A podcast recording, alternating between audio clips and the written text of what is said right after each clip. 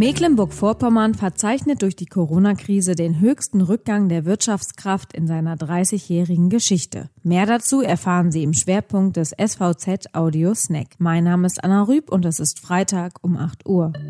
Zunächst die regionalen Nachrichten im Überblick. Radfahrern ist der blaue Teppich in Rostock ausgerollt worden. Aktivisten von Students for Future haben eine sogenannte Pop-up Bike Lane in der Ernst-Barlach-Straße eingerichtet, um so auf die Anliegen der Radfahrer und Fußgänger in der Hansestadt aufmerksam zu machen. Von 15.30 Uhr bis 18 Uhr sperrten sie dafür eine der beiden Fahrspuren Richtung Brinkmannsdorf für die Autofahrer, sodass stattdessen Radfahrer den Weg nutzen konnten. Die Aktion sorgte für einen Stau auf der Straße und überwiegende Zustimmung bei vorbeifahrenden Radlern.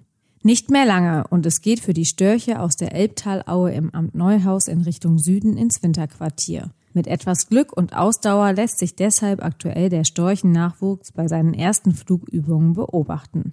Ein guter Zeitpunkt also für eine Radtour an diesem Sonntag mit der Tourführerin Sabine Wittkopf durch das Amt Neuhaus. Von Nest zu Nest durch das Neuhauser Marschland bis zur Elbe. Rund 20 Kilometer lang ist die Rundtour. Ein eigenes Fernglas wird dabei empfohlen.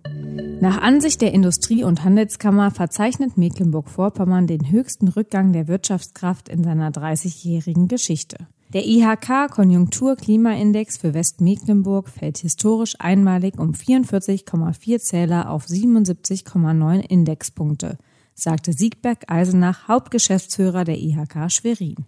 Der Konjunkturklimaindex spiegelt die Stimmung und Erwartungen der Unternehmen wider. 46 Prozent erwarten, dass ihre wirtschaftliche Situation sich verschlechtert. Anfang April waren bereits 70 Prozent des Handwerks von Umsatzeinbrüchen betroffen. Alle Artikel zum Nachlesen finden Sie auf svz.de slash audiosnack.